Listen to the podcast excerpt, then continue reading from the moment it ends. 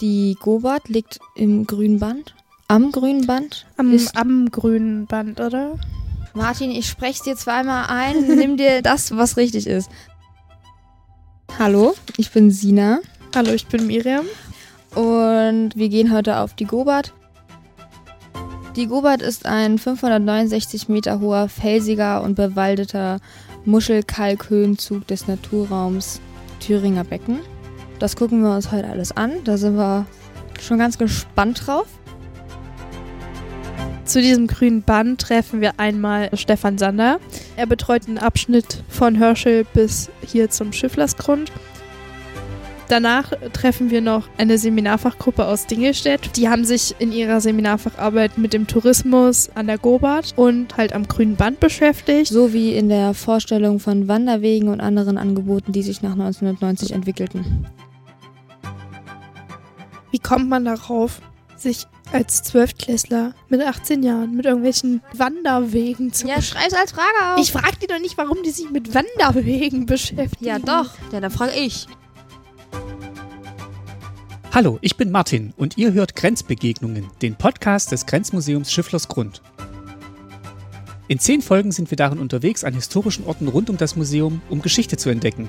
Wir, das sind in dieser Folge Miriam und Sina von der Bergschule in Heiligenstadt, Anne aus dem Archiv des Museums und ich. Zusammen gehen wir auf Spurensuche hier im Eichsfeld und treffen Expertinnen und Zeitzeuginnen aus der Umgebung.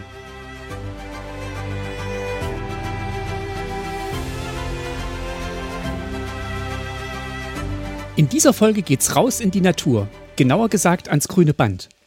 Diese Bezeichnung hört man oft, wenn von der ehemaligen Grenze zwischen der DDR und der BRD gesprochen wird. Aber ist das grüne Band das gleiche wie die ehemalige Grenze? Und warum überhaupt grünes Band? Das wollen wir in dieser Folge herausfinden. Los geht's mit einem Film, den Anne uns im Museum gezeigt hat. Er heißt Tiere im Schatten der Grenze. Gedreht hat ihn der Naturfilmer und Vogelkundler Heinz Sielmann 1988. Heinz Sielmann ist darin unterwegs an der innerdeutschen Grenze. In der Folge Zwangsaussiedlung haben wir ja schon gehört, wie die Grenze ganze Dörfer und Familien getrennt hat.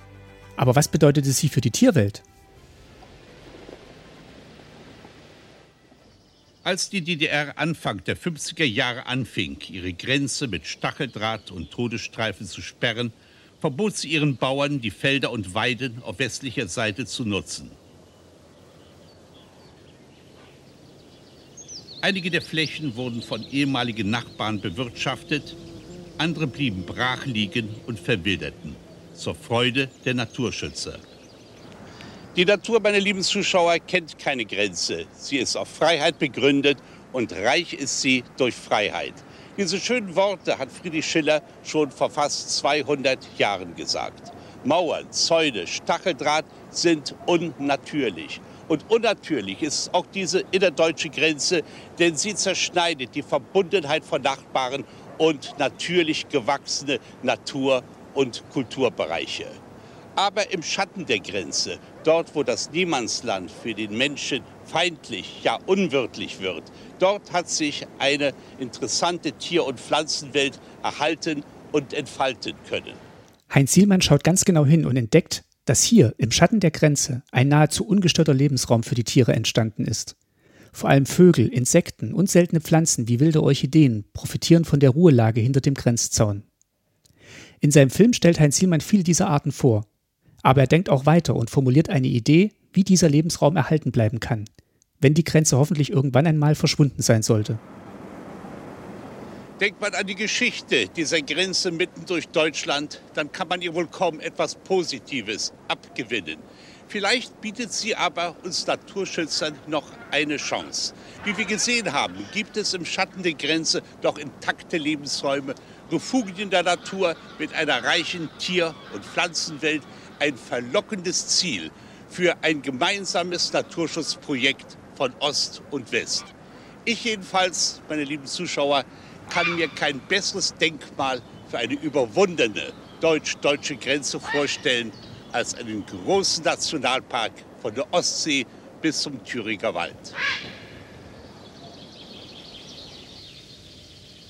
Sagen wir jetzt mal, die Grenze würde wegkommen, was er zu dem Zeitpunkt noch nicht weiß. Dann will er genau da, wo für viele Menschen das mit Leid und so verbunden ist, dann will er genau da seinen Naturpark haben, um daran zu erinnern. Aber für viele Menschen ist das halt einfach keine schöne Erinnerung.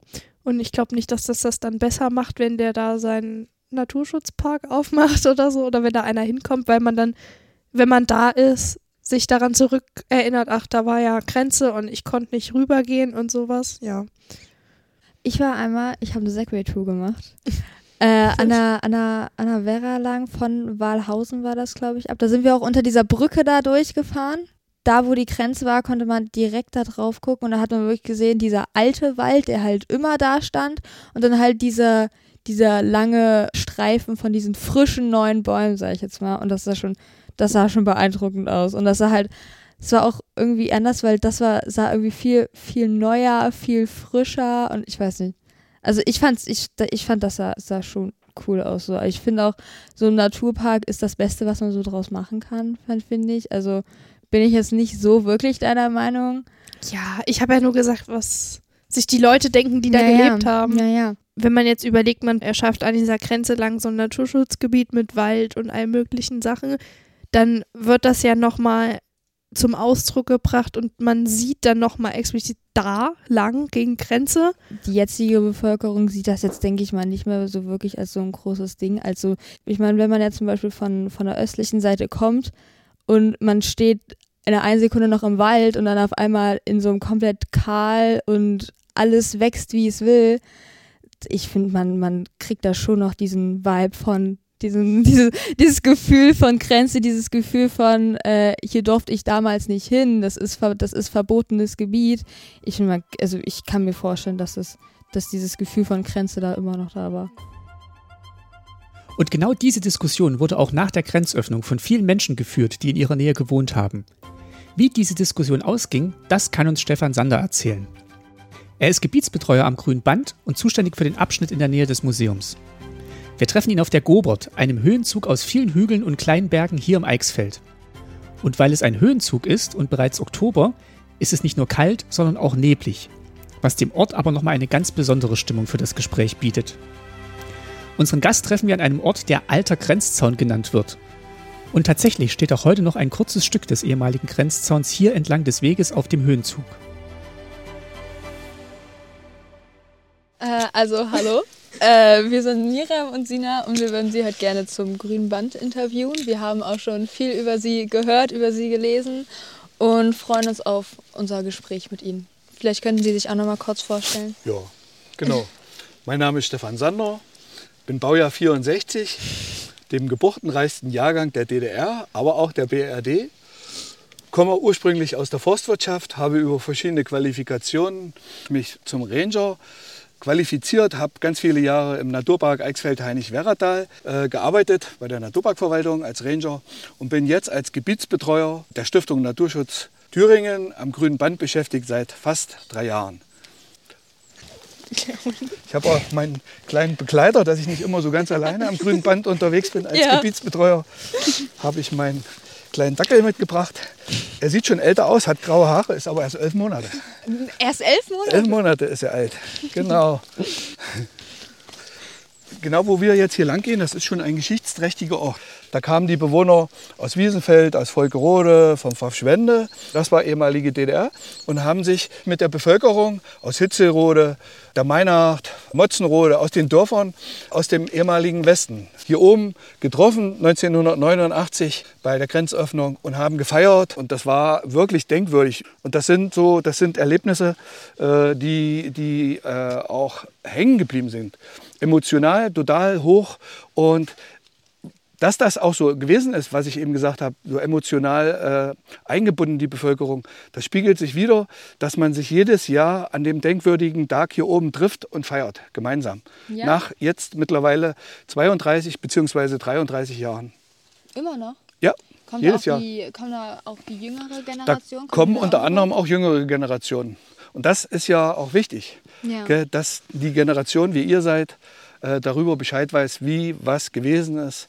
Da zur Erinnerung wurde dann auch diese kleine Hütte und die Eiche gepflanzt. Und manchmal ist ja auch so Wetter wie heute, Nebel, es regnet. Meistens ist, äh, äh, liegt dann auch Schnee zur Jahreswende. Und wenn die Leute sich hier treffen, gehört natürlich eine kleine Schutzhütte dazu. Ja. Genau, hier haben wir noch mal eine kleine Tafel zu den Besonderheiten der Baumarten. Es gibt rechts und links des grünen Bandes ganz, ganz viel Hochwald, wo verschiedene Baumarten äh, zu sehen, zu finden sind, die hier auch erklärt sind. Und eben an die erwähnte Grenzöffnung am 28. Dezember 1989 hat man diese schöne Eiche gepflanzt, Ja. die jetzt doch schon gewachsen ist. Und unter anderem hat man aber auch von den ehemaligen Grenzsicherungsanlagen ein kleines Stückchen Element vom Grenzzaun dagelassen, um jungen Leuten, so wie ihr zwei heute, Ja. äh, die Geschichte der DDR und dem jetzt entstandenen grünen Band darzustellen und im wahrsten Sinne des Wortes anhand von Elementen begreifbar zu machen. Mhm. No? Wir haben ja gelesen, dass Sie in der Forstwirtschaft tätig sind. Und da haben wir uns Gewesen sind. Ja, gewesen sind. Und da haben wir uns gefragt, äh, woher überhaupt dieses Interesse an der Natur und am Forst generell, woher das kommt. Ob das schon immer da war, so als Traum, oder ob das dann erst mit der Zeit gekommen ist. Man muss eigentlich sagen, dass ich von, von Kindheit an, von klein auf, sehr naturverbunden war. Ich bin immer schon ganz viel alleine, wo ich wirklich noch ganz klein war, in den Wald gegangen. Ja. Ich komme aus Kühlstedt, einem Ort so ungefähr Luftlinie 15 Kilometer von hier. Und hinter unserem Ort beginnt der große Westerwald. Und ich war, wie gesagt, ganz viel äh, in der Natur draußen, schon als Kind. Und ähm, habe dann auch bei diesen, habe ich dann mal den Förster für das Revier kennengelernt, bin dann mit dem ins Gespräch gekommen und so hat sich dann über Jahre eine Freundschaft entwickelt. Und über ihn habe ich dann auch äh, Forstwirt oder damals hieß das Forstfacharbeiter, Mechanisator gelernt und habe dann im Prinzip äh, 20 Jahre in dem Revier Westerwald gearbeitet. Die Forstwirtschaft hat mich ähm, viele, viele Jahre geprägt und die, auch die Liebe zur Natur. Ja, als Gebietsbetreuer, Sie haben ja einen 80 Kilometer langen Abschnitt von dem grünen Band. Was haben Sie da für Aufgaben? Was machen Sie hier alles so? Ähm, Ich hole ein kleines bisschen näher aus, um dass ihr die Geschichte des Grünen Bandes auch so ein bisschen versteht. Im äh, Dezember 1989 haben sich in Bayern in Hof 300 Naturschützer getroffen, die 30 Jahre vorher schon festgestellt haben, mit Fernglas in die DDR geguckt, in den Grenzstreifen, in das jetzige grüne Band und haben gesagt, ey, da gibt es ja Pflanzen, Tiere, die kommen wirklich nur davor. Und das, das, äh, das ist was ganz Besonderes. Und über drei Jahrzehnte hat das auch gedauert, ähm, um das aufzunehmen. Die haben das aufgeschrieben und, und, und. Und im Dezember 89 hat man sich dann in Bayern getroffen, ähm, nachdem die Grenze aufgemacht worden ist und hat überlegt, was können wir mit der einzigartigen äh, Situation, mit der einzigartigen Chance, dieses schmale Streifen von der Ostsee bis runter nach Bayern, tschechische Grenze, was können wir damit anfangen? Und da ist dann auch das allererste Mal dieser Begriff grünes Band entstanden. Grünes Band daher, wenn man aus der Luft guckt, vielleicht habt ihr schon mal Bilder gesehen, ist es ein Aneinanderreihen von grünen Flächen, von Naturschutzgebieten, von Landschaftsschutzgebieten, von geschützten Landschaftsbestandteilen. Also es ist das größte Biotopverbundsystem Deutschlands. Am 9. November 2018 hat der Thüringer Landtag als Pilotprojekt den Antrag gestellt, das jetzige grüne Band als nationales Naturmonument einen gewissen Schutzstatus auszuweisen, per Gesetz.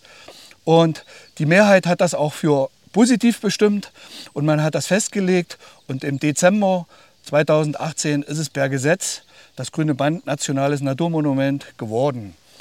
Und ähm, man musste sich auch Gedanken machen, was wird nun weiter, was geschieht jetzt mit dem, was wir jetzt ins Leben rufen. Es muss gepflegt, entwickelt äh, werden. Und damit wurde beauftragt die Stiftung Naturschutz Thüringen mit Sitz in Erfurt. In diesem Gesetz ist genau festgelegt, dass Gebietsbetreuer draußen vor Ort als Bindeglieder zwischen der Bevölkerung, die im ehemaligen Grenzstreifen nahe an der innerdeutschen Grenze gewohnt hat, im, am jetzigen grünen Band, äh, zur Dienststelle nach Erfurt ähm, sind wir als Gebietsbetreuer sozusagen äh, das Bindeglied, die Ansprechpartner. Ähm, für mich ist es auch in dem Fall gut, positiv, weil ich aus der Region komme. Ich bin mit Leib und Seele Eichsfelder und äh, die Leute merken auch, ob und wie man bei der Arbeit äh, dabei ist. Also mit Herzblut oder ob ich nur meine Arbeit mache. Und ich denke mal, bei mir ist es eher das Erstere. Ja, das merkt man auch, dass Sie hier selber im Herz dabei sind, ja.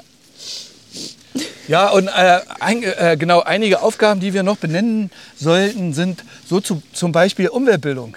Ich habe in diesem Jahr 463 Kinder, Jugendliche, Schulklassen gehabt, die ich äh, im Thema Grenze, ehemalige Grenze, aber hauptsächlich auch das jetzige grüne Band geschult habe. Habe ihnen versucht, die Natur näher zu bringen, begreifbar zu machen, wie eben erwähnt, mit Händen begreifbar zu machen. Und das, was man kennt, was man sieht, was man versteht, was man lieben lernt, das versucht man hinterher auch, ich hoffe, dass das bei euch dann auch so ein bisschen durchkommt, zu schützen. Ja. Ja. Ne? Und gerade in dem Bereich des grünen Bandes gibt es ganz, ganz viele Tier- und Pflanzenarten, Schmetterlinge, Orchideen. Wir haben eben da oben eine äh, kleine Firma gesehen, die pflegen eine Orchideenfläche.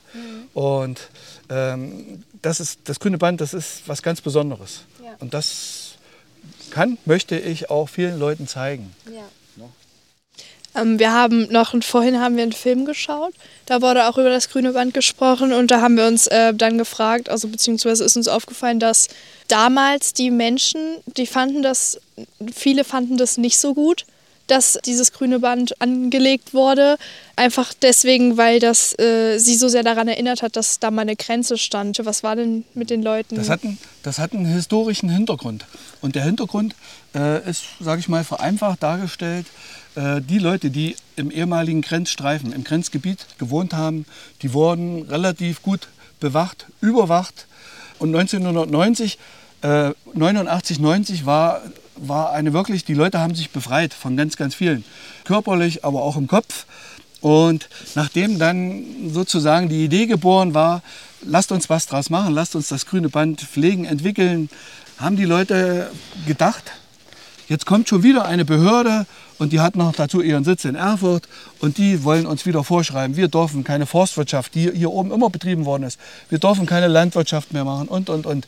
Die Leute haben einfach äh, geglaubt, sie werden wieder äh, äh, überwacht, beziehungsweise sie kriegen gesagt, was sie zu machen haben. Und, und da ist so die Situation entstanden, ah nee, das wollen wir nicht. Und deswegen ist es auch wichtig, dass wir als Gebietsbetreuer draußen vor Ort sind, den Leuten begreifbar machen, dass sie dass das ein Gewinn ist. Nicht nur für die Natur, sondern auch für die Bevölkerung. Zum Beispiel hier auf der Gobert. Ja. Es gibt so gefühlte zwölf Dörfer rundum im Westen und im Osten. Und die Leute, die hierher kommen, zum Beispiel, die, die bedür- bedürfen einer, oder brauchen eine gewisse Infrastruktur. Und damit kommt auch Geld in die Region. Ne? Und das ist unter anderem auch unsere Aufgabe, äh, beides zu bündeln, zu koordinieren, dass einmal der Naturschutz nicht zu kurz kommt, sich weiterentwickeln kann, aber auch die Leute abgeholt werden. Und ich kann jetzt von eigentlich was nicht so tollen, was eigentlich was traurigen, es gibt ja ganz, ganz viele Opfer an der ehemaligen Ja. innerdeutschen Grenze, jetzt an was mitwirken, mitgestalten, mitentwickeln, was Positives. Ja. Für die Natur, aber auch für die Menschen. Dann sind das erstmal unsere Fragen, waren, sind jetzt erstmal durch. Äh, danke, dass Sie uns so äh, willenhaft geantwortet haben. Vielen Dank. Kein Problem. Der Hund hängt immer noch fest, der kommt nicht mehr weg. Während wir uns von Stefan Sander und seinem kleinen Hund verabschieden, sind auch schon unsere nächsten Gesprächspartner eingetroffen. Auch sie haben sich mit dem grünen Band auf der Gobert beschäftigt. Genau, ähm, wir hatten ja gerade das Interview mit dem Stefan Sander und heute ist Special-Folge. Heute haben wir sogar zwei Interviews äh, mit einer Seminarfachgruppe vom St. Joseph-Gymnasium aus Dingelstedt. Ähm, sie beschäftigen sich mit der Gobert und dem Tourismus am Grünen Band. Genau, wenn ihr euch mal einmal vorstellen wollt. Ja, also mein Name ist Luis Bachmann. Ja, ich bin Alvin Manfred Meyer. Mein Name ist Pascal. Genau, und einer fehlt ja dann, das wäre... Ja, und für ihn tut Kevin Stauffenbiel. Genau, ähm, dann danke erstmal für die Vorstellung. Und ähm, unsere erste Frage wäre, wie ihr denn überhaupt auf das Thema gekommen seid. Also auf das Thema sind wir dadurch gekommen, dass ich ähm, auf, auf der Gobot schon oft war in meiner Kindheit, weil meine Oma und Opa wohnen in Völkerode. Und dadurch habe ich sehr oft an den öffentlichen Wanderungen mit dran teilgenommen und kenne mich hier oben auch ganz gut aus. Warst du da auch schon mal mit hier oben? Ja, da war ich auch schon mal mit, aber erst zweimal. Wie hast du das so empfunden? Wie war es Ähm, so? also es ist immer sehr interessant. Man trifft wirklich sehr viele Leute hier oben, was man jetzt so, wenn man einfach mal sonntags hier hochfährt, nicht so ist. Ja. Also man trifft dann hier nicht so viele Leute. Äh, genau, vielleicht könnt ihr ein bisschen was über eure Seminarfacharbeit an sich erzählen. Was sind eure Themen? Was genau, über was genau erzählt ihr da? Ja, also im ersten Teil gehen wir darauf ein, wie der Tourismus vor dem Bau der Grenze war, dann währenddessen, also während die Grenze hier oben gestanden hat und dann, ähm, wie es jetzt äh, ist, auf dem grünen Band. Da die Grenze ja direkt über der Gober verlief, war mit dem Tourismus nicht wirklich viel los, weil man brauchte sowieso einen Passierschein, um überhaupt ins Grenzgebiet zu kommen und dann so nah an die Grenze zu kommen, war ja unmöglich. Gerade weil es ja für das Zeit auch Selbstschussanlagen ach, an der Grenze gab, was natürlich extra riskant macht. Und dementsprechend war das keine sehr gute Zeit für den Tourismus auf der Gobert. Allerdings, meiner Meinung nach, ist ein großer Teil des Tourismus, der interessant für mich zumindest ist, in dieser Zeit entstanden. Und zu deinem Teil? Ich habe halt das grüne Band, was halt dann auf der Grenze quasi weiter bestanden hat, nachdem halt die Grenze geöffnet wurde. Das ist halt quasi so ein Biotop aus, also aus verschiedenen Typen, halt so Wasser- und Waldbiotope, wo halt Natur sich quasi so frei entfalten kann und nicht zum Beispiel durch Autoabgase so beschädigt wird. Ja, was war denn euer Fazit aus eurer Seminarfacharbeit? für Erkenntnisse? Wenn ihr beide auch noch was erzählen wollt. Ich wusste nicht, was die Gobert ist vorher, vor der Seminararbeit. Ich wurde erst ähm, ihr vorgestellt dadurch. Und ähm, ich wusste gar nicht, dass so viel von der Grenze, von der innerdeutschen Grenze, von dem wir ja viel weniger gehört als von der Berliner Mauer zum Beispiel, dass so viel über die Gobert verläuft. Und deswegen fand ich sehr interessant zum Beispiel die Agentenschleuse. Dass es die überhaupt gibt, das wusste ich vorher nicht und das fand ich sehr spannend. Dass halt auch ähm, ein richtiger Grenzzaun auf der Gobert verlief. Das ist der größte Berg im Eichsfeld. Aber dass auch so viel von den Grenzanlagen selbst da war an einem Berg, irgendwo Nirgendwo könnte man fast schon sagen. Was ich auch noch sehr interessant fand, und das war mein, mein Lieblingsteil, war Christian Preußler. Christian Preußler war so, war ein, ähm, so ein Grenzwächter von der DDR und sein Teil war auf dieser Gobert. Er war 19 Jahre alt, wenn ich mich richtig erinnere. Und ähm, er sollte halt die Grenze patrouillieren mit seinem Postenführer, aber er ist dann geflohen tatsächlich über die Grenze. Sein Postenführer ist nämlich eingeschlafen, er hat sich die Waffe genommen hat er gesagt, hier, du gehst mal jetzt Richtung Hinterland. Und er hat dann, also hat ihn aus dem LKW rausgeholt, ist er in diesen LKW reingegangen, wo diese angefahren sind, zur Grenze, hat ihn dann so quer hingestellt und ist dann über den Zaun gesprungen. Und ist dann so in den Westen geflohen. Das wusste ich nicht. Ich habe noch nie von Christian Preußler gehört. Und über ihn gibt es auch nicht so viel zu finden im Internet. Und deswegen fand ich das faszinierend, dass auch hier Leute tatsächlich über die Grenze geflohen sind. Und das finde ich, find ich fantastisch tatsächlich. Ja, also ich wusste, dass es jetzt zum Beispiel hier Orchideenfelder gibt, aber ich wusste nicht wo. Das habe ich jetzt auch erst durch die Seminarfacharbeit rausgefunden und auch so verschiedene andere Orte. Ich wusste auch nicht, dass die Gowort so groß ist, von Keller bis nach. Ähm, Asbach? Nee, es geht noch weiter. Nach Weidenbach. Es geht bis nach Weidenbach. Und ähm, ja, ich kannte davon halt noch nicht so viel und es hat mich gewundert, dass sie tatsächlich doch so groß ist. Und dass auch der Via Scandinavica oder auch Jakobsweg als längster Pilgerweg in Deutschland auch über die Gowort führt. Das wussten auch viele Anwohner nicht in den umliegenden Orten. Ähm, also ich bin ehrlich, ich habe halt vorher nicht wirklich von dem Ort gewusst oder habe halt nicht wirklich mich damit beschäftigt oder auch mit dem grünen Band vorher. Aber ich finde es halt, halt interessant, dass halt quasi so die damalige Grenze so umgebaut werden konnte, dass halt jetzt hier die Natur unbeschwert leben kann. Viel haben wir jetzt erfahren über die Natur und die Menschen hier am grünen Band. Zum Abschluss unseres Besuchs auf der Gobot hat Anne noch eine Frage an die Runde. Ja, wir leben ja in einer Zeit, in der eine der größten sozialen Bewegungen des Landes wieder von Jugendlichen angeführt wird, und zwar die ganze Fridays for Future Geschichte. Und wir haben jetzt hier grünes Band, Thema Umwelt. Ich würde sehr gerne mal wissen, ob ihr einen persönlichen Bezug zu diesem Thema Natur, Umwelt, Umweltschutz habt, entweder privat oder auch, ob das für euch ein politisch wichtiges Thema ist. So richtigen Bezug hat, hat eigentlich, denke ich mal, jeder aus unserer Generation, weil jeder kriegt es mit Fridays for Future. Ich habe selber Freunde, die auch dahin gegangen sind. Ja, natürlich ist es wichtig. Ich meine, wir sind die Generation, die das, die die jetzige Generation noch überleben wird. Und wir wollen natürlich auch eine Welt haben, die vernünftig aussieht, wo es nicht nur kahle Stellen gibt und braune, vertrocknete Wälder.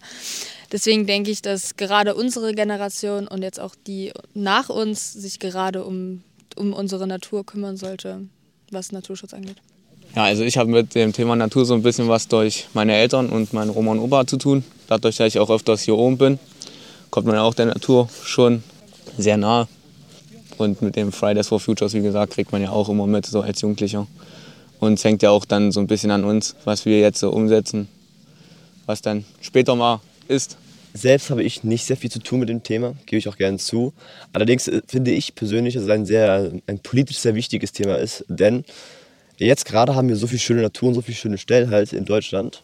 Und wenn, ich, ich finde es sehr schade, wenn wegen Klimawandel zum Beispiel, Waldbretten und was weiß ich was, dass dann halt äh, in meiner Generation, dass meine Kinder vielleicht, wenn die wohin gehen wollen, sich was anschauen wollen, dass es dann nicht mehr so schön ist, wie es früher mal war und generell halt Klimawandel ist für mich ein sehr, also sehr relevantes Thema. Und dementsprechend finde ich, wenn man schon die schöne Natur hat, wie zum Beispiel am grünen Band, sollte man diese auch erhalten, damit zukünftige Generationen diese auch genießen können. Ja, also ich schließe mich so Alvins Meinung an. Ich bin halt auch nicht so, weil auch nicht so viel mit der Natur zu tun, aber man sollte auch heute in der Zeit ähm, genug unternehmen, damit halt die zukünftigen Generationen auch was von der Welt noch haben werden. Zurück im Museum diskutieren Sina und Miriam noch darüber, was von dem Tag im Gedächtnis bleibt und was sie mitnehmen von der Gobert. Ich fand es sehr interessant heute vor allem auch, dass da immer noch jährlich am 28. Dezember, Dezember genau, dass sie sich da immer noch jährlich oben treffen und dann auch äh, noch ihre Kinder mitbringen, also dass die jüngere Generation da dann auch immer noch mit hochkommt. Und beeindruckend finde ich auch zu sehen, dass ähm, vom Tag der Grenzeröffnung immer noch diese, diese Eiche da steht. Das, äh, das finde ich cool so zu sehen, wie einfach diese Eiche von da bis jetzt schon so gewachsen ist. Weil ich finde ich irgendwie finde ich irgendwie voll beeindruckend. Ich fand den Tag heute auch schön und ich ähm, fand es auch interessant, äh, mal richtig zu erfahren, was das überhaupt alles ist da oben und dass es auch tatsächlich so groß ist und sich so weit erstreckt durchs Eichsfeld.